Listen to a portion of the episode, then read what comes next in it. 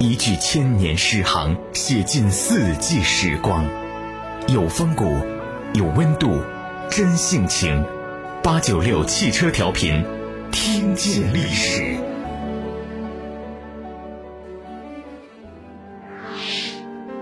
汉昭帝去世的时候，上官皇后才十五岁，没有孩子，别的妃子也没有生过儿子。大臣们议论纷纷，立谁做皇帝呢？霍光听了别人的话，把汉武帝的一个孙子昌邑王刘贺立为国君。没有想到昌邑王是个昏君，荒淫无度。霍光他们一般大臣只好废了昌邑王，另立了汉武帝的曾孙刘询为国君，就是汉宣帝。这时候。匈奴由于出了五个单于，互相攻打杀伐，其中有个单于叫呼韩邪，统一了匈奴。可想不到的是，他的哥哥自立为郅支单于，率兵反叛。呼韩邪单于打了好几个败仗，死伤了不少人马，不知道怎么办才好。大臣当中有人劝他跟汉朝和好。呼韩邪单于决定亲自带着部下到长安来见汉宣帝，拜见陛下，被伯礼前来觐见。呼韩邪单于和匈奴的大臣们在长安住了一个月，到了二月里，呼韩邪单于请求汉宣帝帮助他们回去，汉宣帝答应了，派两个将军。带领一万六千名骑兵护送他到了漠南。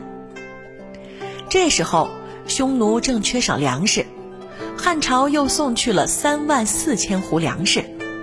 公元前四九年，汉宣帝病死，太子即位，就是汉元帝。汉朝发兵打败了郅支单于，呼韩邪单于的匈奴王位终于可以坐定。他在公元前三三年再一次亲自到长安来。陛下，我这次来长安只有一个要求，就是希望和亲，将您的公主下嫁给我吧。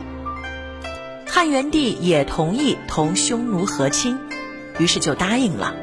他吩咐大臣到后宫去传话：谁愿意到匈奴去，皇上就把她当做公主看待。后宫的宫女们都是从民间选来的，要他们离开本国到遥远的匈奴去，谁都不乐意。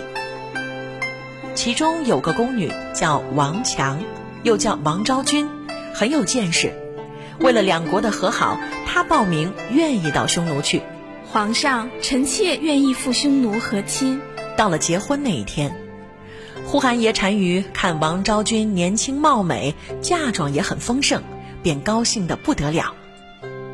从汉朝方面说，只要匈奴不来侵犯，使边界上的居民能够不受抢劫和屠杀，也已经够称心了。于是，在呼韩邪单于夫妇离开长安那一天，汉元帝在宫廷里举行了一个盛大的宴会来欢送他们。王昭君到了匈奴，住在塞外。从此见不到父母之邦，心里不免难受。但匈奴的百姓都喜欢他，尊敬他，他慢慢也就习惯了。打这之后，匈奴和汉朝和睦相处，六十多年都没有打仗。公元前三三年，汉元帝死了，太子即位，就是汉成帝。汉成帝立母亲王政君为皇太后。拜大舅王凤为大司马大将军，二舅王崇为安城侯，还有五个小舅舅都封了侯。外戚王家从此掌握了朝廷大权。本期编辑：中心，演播：老姜、中心、来风、赵军、夏雪，制作：老姜。